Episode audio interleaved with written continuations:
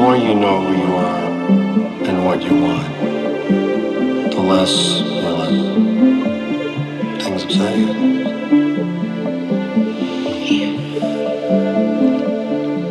I just don't know what I'm supposed to be. You know? I tried being a writer, but I hate what I write. And I'm so mean. Means okay.